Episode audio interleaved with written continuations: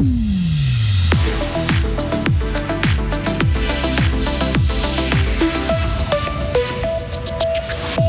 C'est l'heure de la rentrée pour le Grand Conseil fribourgeois. Pas le temps de traîner. Plusieurs dossiers importants sont à traiter. On fait le point en début de journal.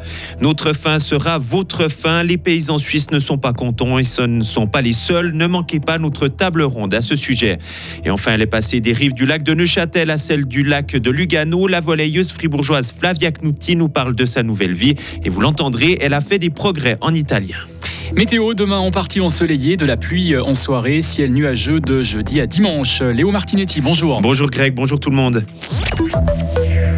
Première session de l'année pour le Grand Conseil fribourgeois. Dès cet après-midi, les députés se réunissent à l'hôtel cantonal. Et Lauriane Schott, cette semaine, il sera surtout question de santé. Avec l'hôpital fribourgeois qui doit compter sur l'État pour s'en sortir, une aide financière de 175 millions de francs, 105 millions pour les affaires courantes jusqu'en 2026 et un prêt de 70 millions pour réaliser les études nécessaires au projet de construction d'un nouvel hôpital.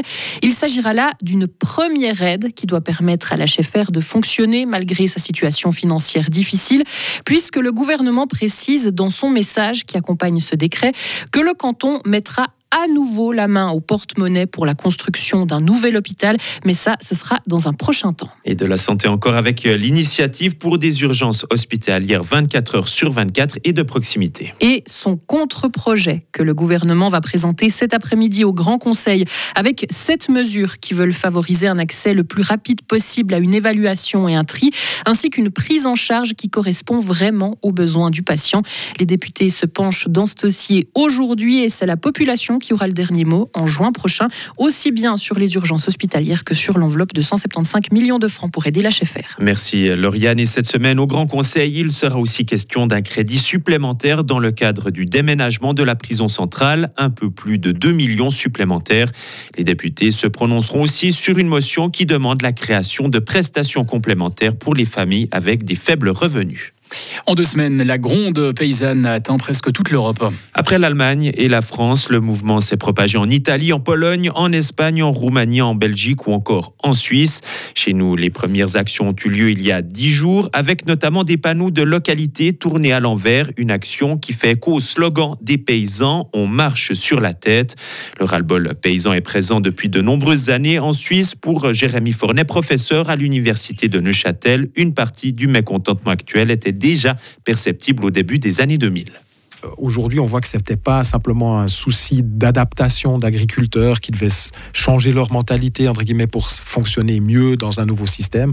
On se rend compte qu'il y a des points, finalement, qui sont insolubles, en tout cas sur plus de 20 ans. Il y a des points qui sont restés insolubles, notamment euh, en lien avec une déconnexion entre les activités de production et, un revenu agricole de plus en plus, euh, qui va constant.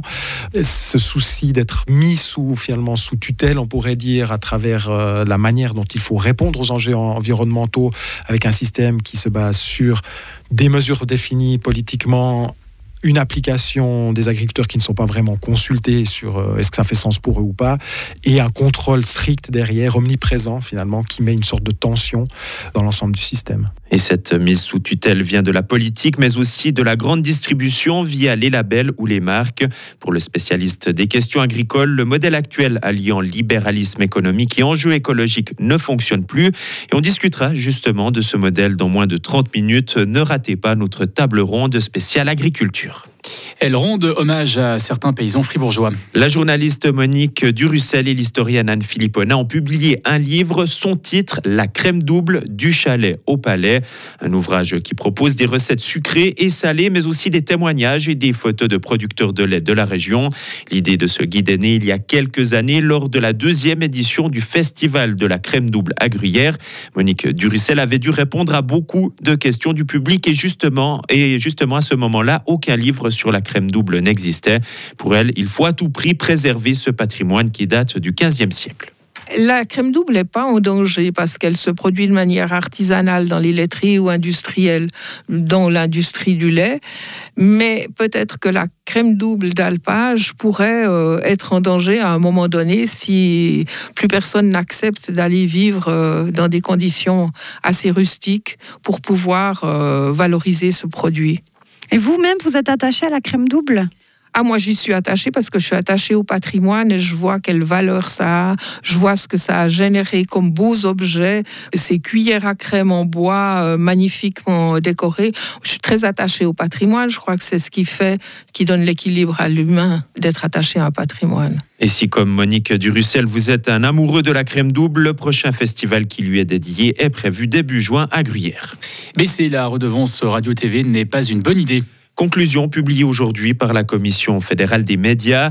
Mandaté par le Conseil fédéral, ce groupe d'experts indépendants estime que l'initiative UDC 200 francs, ça suffit et son contre-projet affaiblirait le service public.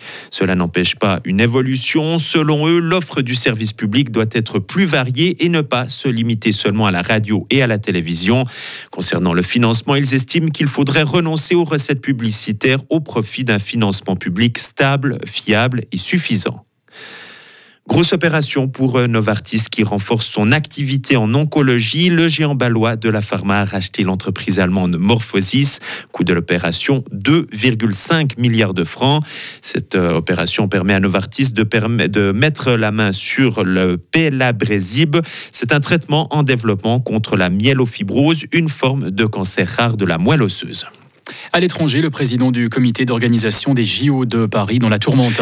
Tony Estanguet est visé par une enquête en cause son salaire, une rémunération annuelle de 270 000 euros brut jusqu'en 2020. C'est trop élevé par rapport à ce que permet la loi. L'ancien sportif aurait alors créé une société qui facture des prestations non commerciales au comité d'organisation des JO. En sport, Paris réussi pour Flavia Knutti. La volleyeuse fribourgeoise a quitté Neuchâtel l'été dernier pour rejoindre Lugano. Après avoir tout gagné avec le NUC, la Saint-Ginoise de 26 ans bénéficie de plus de temps de jeu avec le club tessinois. Son programme est chargé. Flavia Knutti s'entraîne deux fois par jour. Pour l'instant, moi, je suis pro. Euh, j'ai pas beaucoup le temps pour travailler à côté, mais euh, ça fait du bien de faire une année vraiment de pro. Avant, j'avais toujours l'école ou travail à côté. Comme ça, je peux me euh, focuser seulement sur le volleyball et ça me plaît beaucoup. Dans mon temps libre, euh, j'essaie d'apprendre le italien. C'est une langue très très belle. C'est pas très facile de parler, mais ça vient euh, sempre un po' meglio.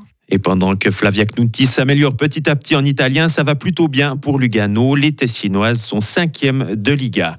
Et on termine ce journal avec une mauvaise nouvelle pour le Fribourg Olympique. Jonathan Casadi est à nouveau sur la touche. Le meneur fribourgeois s'est blessé à la cheville dimanche lors du match à Genève. Il devrait être absent au minimum pendant quatre semaines. Retrouvez toute l'info sur frappe et frappe.ch. Radio FR. Quelle est la couleur du ciel? Ensoleillé malgré un ciel souvent euh, voilé aujourd'hui avec 10 degrés. Demain mercredi du soleil le matin avant l'arrivée de nuages dans l'après-midi et de la pluie en fin de journée. 2 degrés euh, le matin, 11 max pour euh, demain.